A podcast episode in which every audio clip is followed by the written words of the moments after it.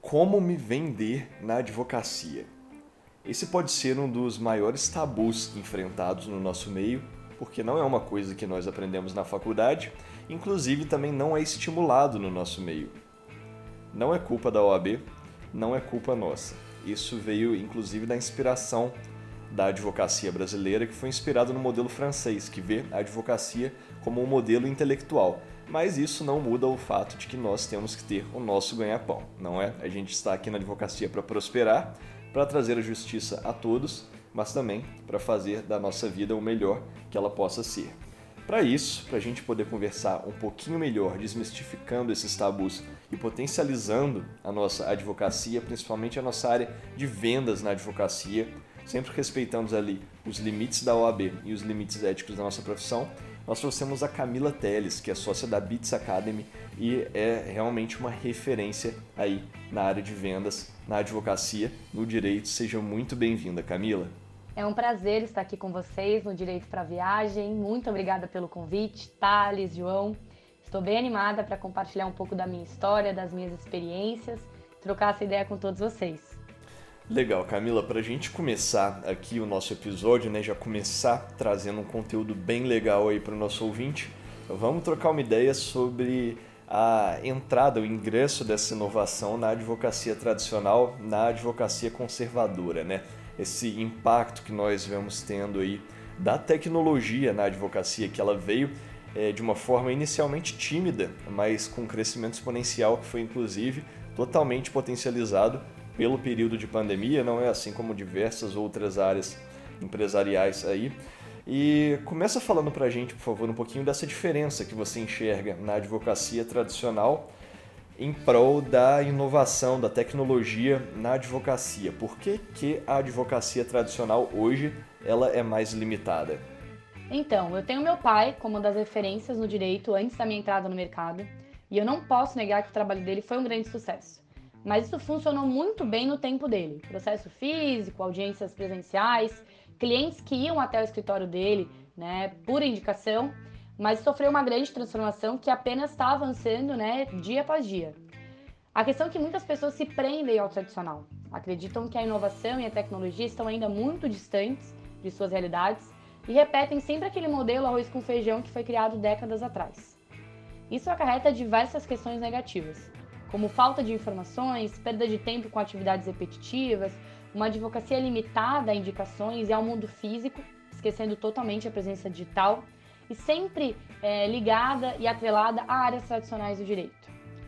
Com isso, você se depara com uma entrada de novas tecnologias digitais que impulsionam mudanças drásticas no comportamento dos consumidores. Você vê que um velho modelo de negócios, ele é invalidado, porque é um negócio rígido, tradicional, ele não consegue se adaptar, então ele vai ser apagado ou esquecido. Com isso, tem a necessidade muito gritante de mudança de visão e adaptação ao modelo de advocacia atual. Uso de softwares jurídicos, inteligência artificial, automação de processos. Com essa otimização, o advogado ele tem a possibilidade de se dedicar a atividades muito mais complexas e se inovar, aperfeiçoando muito mais o trabalho de advogado. É isso mesmo, Camila. Eu acho que a palavra que define melhor o mundo que a gente vive hoje é dinâmico. O mundo que a gente vive hoje não para, ele tem constante mudança, constante, às vezes melhoria, às vezes não. Eu gosto de ter a visão de que ele está sempre mudando. Vamos falar que ele não está parando. O ser humano sempre teve essa tendência de que está crescendo, está evoluindo, a gente pode ver isso na nossa biologia. Então eu falo que quem está parado não está estagnado, está morrendo. Para você sobreviver, para você crescer e prosperar, você precisa estar tá em constante evolução. E casa exatamente com isso que você falou, de que o advogado precisa estar tá melhorando. Hoje em dia ele não pode somente estudar a área do direito. Ele tem que ir muito além, estudar essas tecnologias que ajudam ele a ter um processos internos do escritório de forma mais autônoma, para que ele possa ter tempo e energia para investir em outras áreas do conhecimento. E é exatamente isso que eu quero perguntar para você agora. Quais habilidades você julga necessária para que um profissional do futuro tenha sucesso? E quais as diferenças você vê no presente? Ou seja, o que, que ele precisa mudar, o que, que ele precisa evoluir e crescer? E o que que um advogado com visão de consultor de negócios precisa desenvolver de forma interna para também crescer nesse mercado que a gente vê que não para de mudar? Com toda essa tecnologia e inovações, o advogado precisa enxergar como isso reflete na sua atuação. Adotar uma postura que seja adequada e, com isso, desenvolver habilidades e competências que atendam a essas necessidades. O fato é que pouco se discute sobre as habilidades e competências do profissional no mercado. Sempre olhamos para a questão da formação, cursos, especializações. A questão é que a gente precisa se adaptar e, em muitos casos, mudar. E aí estamos deixando de lado a zona de conforto e entrando em um ambiente muito novo e desconhecido por muitos. Como empreendedora, eu encaro e estou encarando diariamente muitos desafios que eu não aprendi estudando direito civil ou penal. Eu me deparo com uma série de áreas que precisava conhecer para estar atuando no mercado. Entender sobre gestão de pessoas no momento de coordenar equipes, inteligência emocional para ter controle em situações complicadas, negociação para entender o cenário do meu cliente e me ajustar, experiência do usuário, entre outros temas tão relevantes no cenário atual. Além disso, matérias que antes não constavam na grade do curso, como uso de dados na era digital, inteligência artificial no judiciário, criptomoedas, herança digital. Então, além de atuar como advogado, nós temos a missão de ser visto como um consultor de negócios. E aí sim que é a virada de chave que muitas pessoas precisam ter. E para isso, eu me refiro a outra competência que para mim é a chave de muitas portas: a criatividade. Saber como cruzar informações e referências e apresentar assim soluções inovadoras. Que legal, Camila. Eu acho muito interessante esse ponto que você levantou das disciplinas, das competências que não são trazidas para gente de modo natural, né? No caminho da universidade, no nosso caminho de estudos regular, do que se espera de um profissional do direito, mas que são completamente essenciais, completamente dispensáveis. E isso é completamente desafiador, não é? Porque tira a gente da nossa zona de conforto.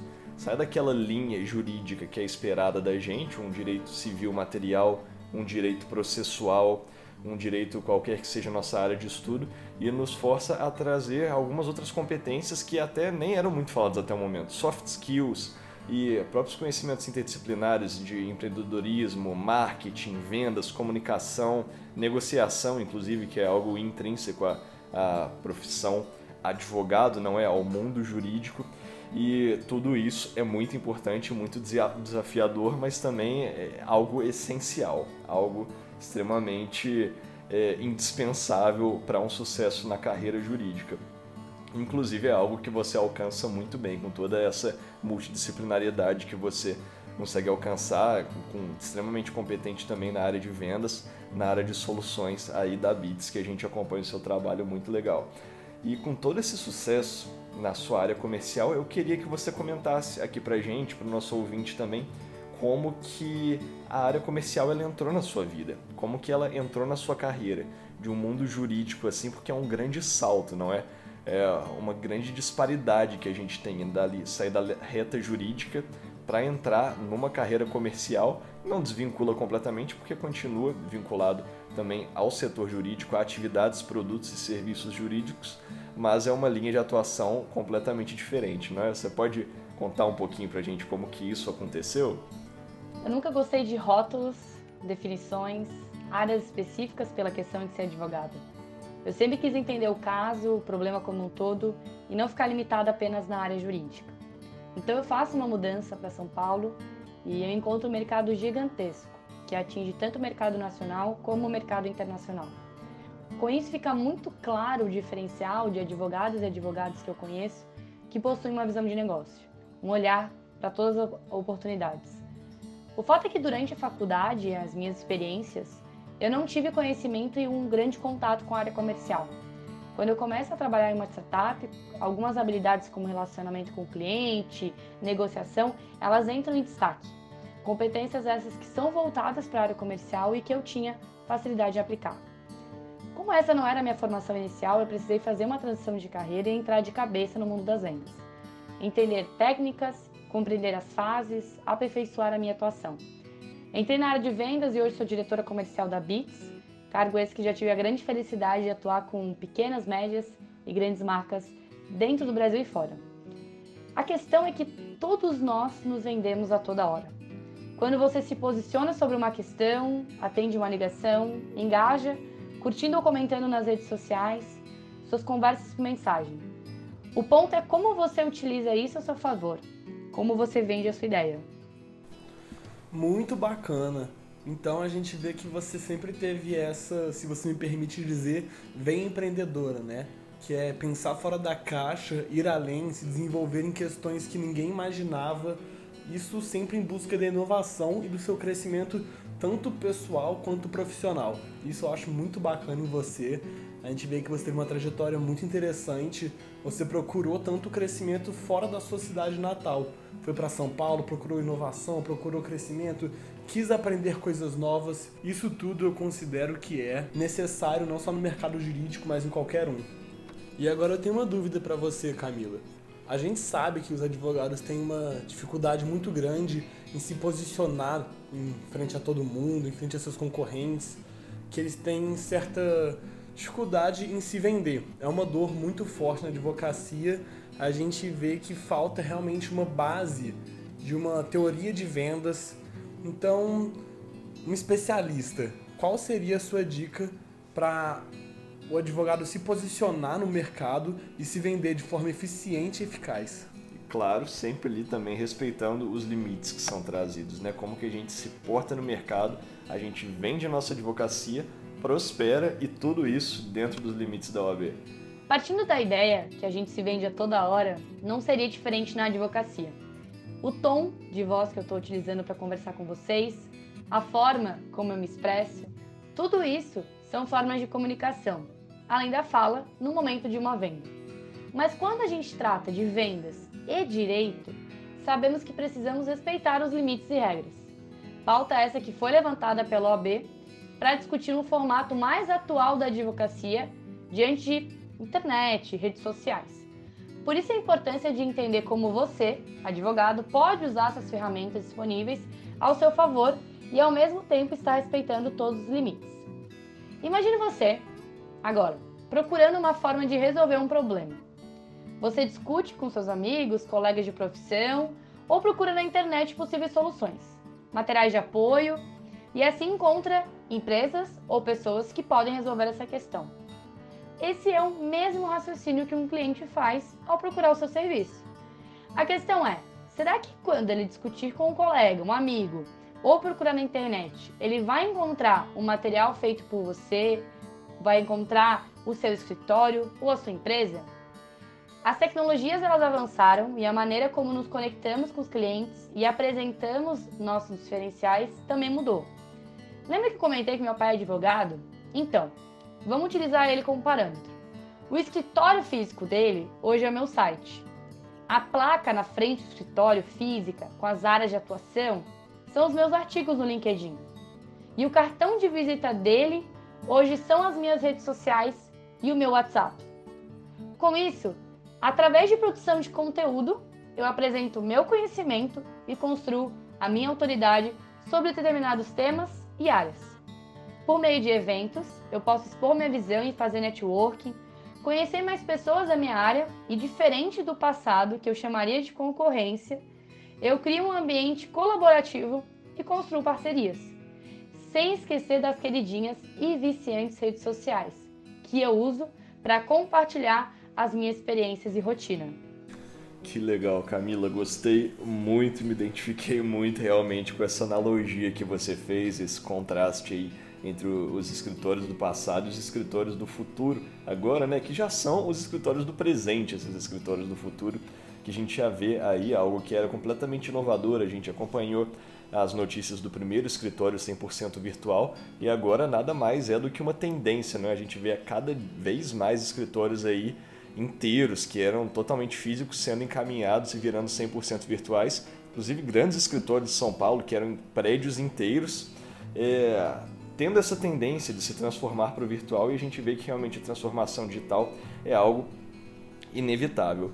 E junto com essa inevitabilidade da transformação digital, a gente tem um outro contraste interessante também entre o clássico e o novo, o tradicional e o digital, que é essa nova geração de líderes que a gente tem, não é? Esses líderes cada vez mais jovens, os millennials que a gente tem aí na, no mercado de trabalho agora. Então você, como diretora da área comercial, como sócia, aí como essa nossa grande amiga parceira da Bits, queria entender um pouco sua visão sobre essa nova geração de líderes que a gente tem entrando no mercado de trabalho, como que está essa relação vinculada aí direto à nossa advocacia, à nossa prática jurídica diária. Bom, cada dia que passa eu encontro CEOs e diretoras mais jovens. Os cabelos brancos, as marcas de expressões, elas já não se tornam um sinônimo de liderança. A idade, que antes era um fator crucial em um plano de carreira, hoje ela está abrindo cada vez mais espaço para jovens que estão dominando as tendências e que ainda não saíram nem da casa dos pais. O grande problema é que hoje essas gerações se encontram em uma mesma reunião, discutem o mesmo caso e muitas vezes seguem estilos e têm experiências muito distantes. Assim, existe uma falha na comunicação que pode ser uma grande catástrofe em alguns casos. Por isso, a grande necessidade de compreender todas as gerações e, claro, em especial, a última geração, geração Z, que nasce no século 21 e hoje no mundo representa mais de um terço da população mundial. Eles estarão assumindo os principais cargos, serão os tomadores de decisões e eu, para continuar bem o meu negócio, eu preciso me comunicar bem com eles. Um exemplo simples. Eu, com 25 anos, já sou da geração passada, geração dos milênios. Eu cresci com o telefone fixo dentro de casa, usava internet de escada, e hoje, com os meus sobrinhos de 3 anos de idade, a internet está na mão deles e o smartphone. Isso é claro que vai refletir um comportamento que quer as respostas mais rápidas, sem muita enrolação. Quer pesquisar na internet, encontrar um vídeo e resolver o problema deles. E por que acompanhar eles? Eu preciso estar por dentro das tendências, eu preciso me comunicar com essa geração e com as demais. E diretamente, se eu surfo na mesma onda que eles, eu me torno autoridade e sigo competitivo no mercado. Dá pra ver que você tá atenta a todas as formas de consumir conteúdo, né?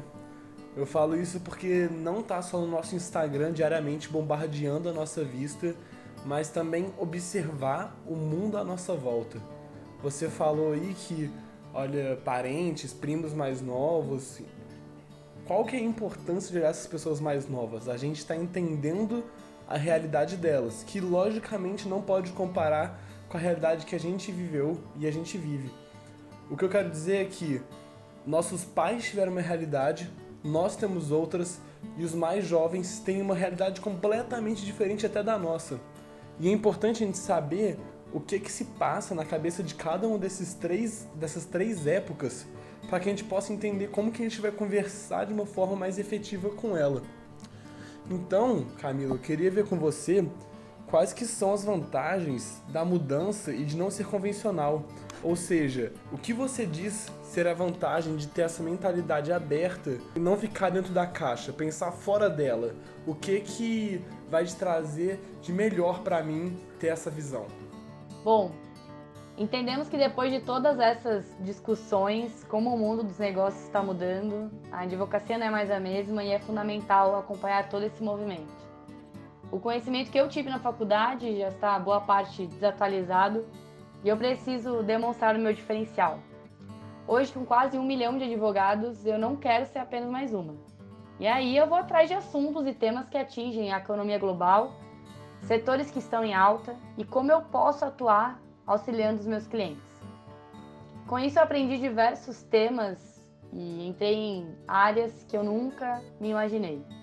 Lógica de programação. Não, eu não vou sair por aí programando e desenvolvendo aplicativos, sites, mas eu preciso entender a lógica desse mundo para oferecer soluções. Eu penso na experiência do cliente e como eu posso facilitar a minha escrita quando eu estou desenvolvendo documentos jurídicos. E assim eu aplico o legal design. Os dados, eles movimentam bilhões de dólares e eu, Camila, preciso entender quais são os reflexos de tudo isso. Eu entendo que o direito que eu estudei está se transformando todos os dias, então eu preciso olhar para as tendências, comportamentos, mapear isso tudo e olhar para o futurismo do direito.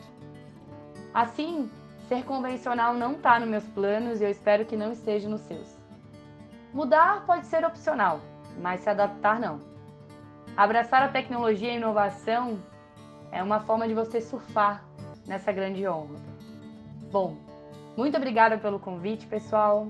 Estou muito feliz de estar conversando aqui com vocês e até uma próxima.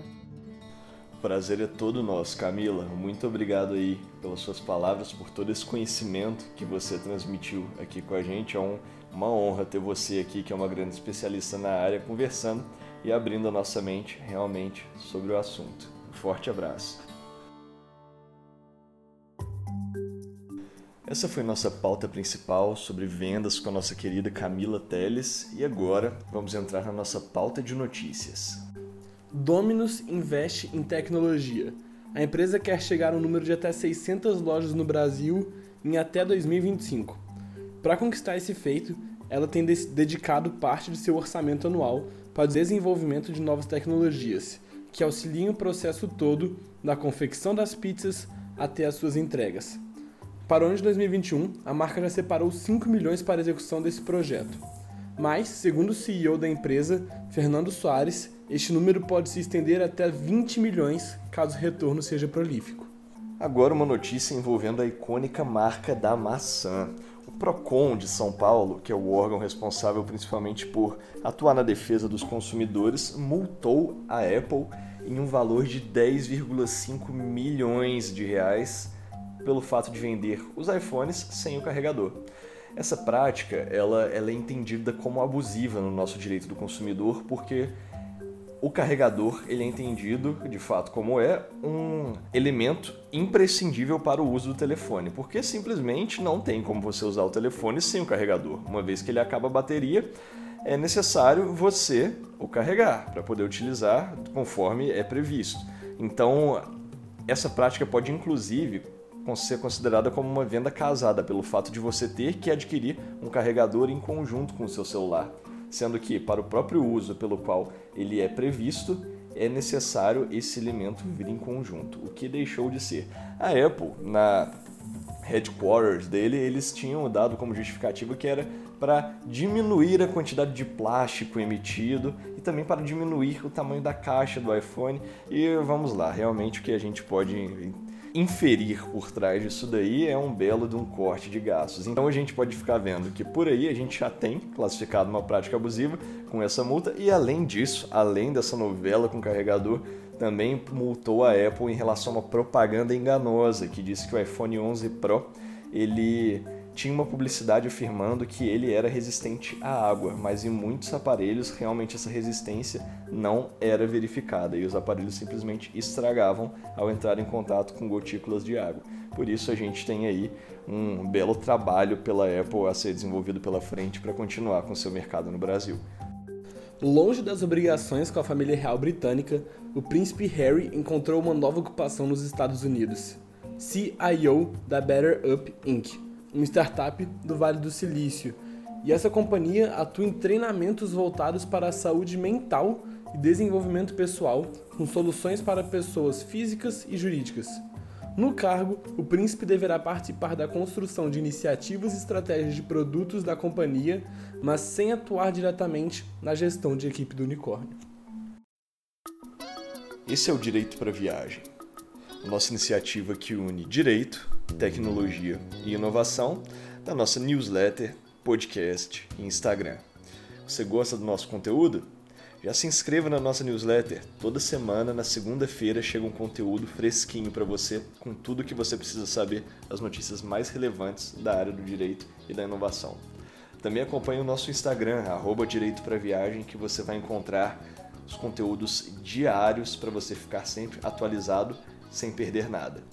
Muito obrigado por nos acompanhar até aqui. Um forte abraço e até a próxima.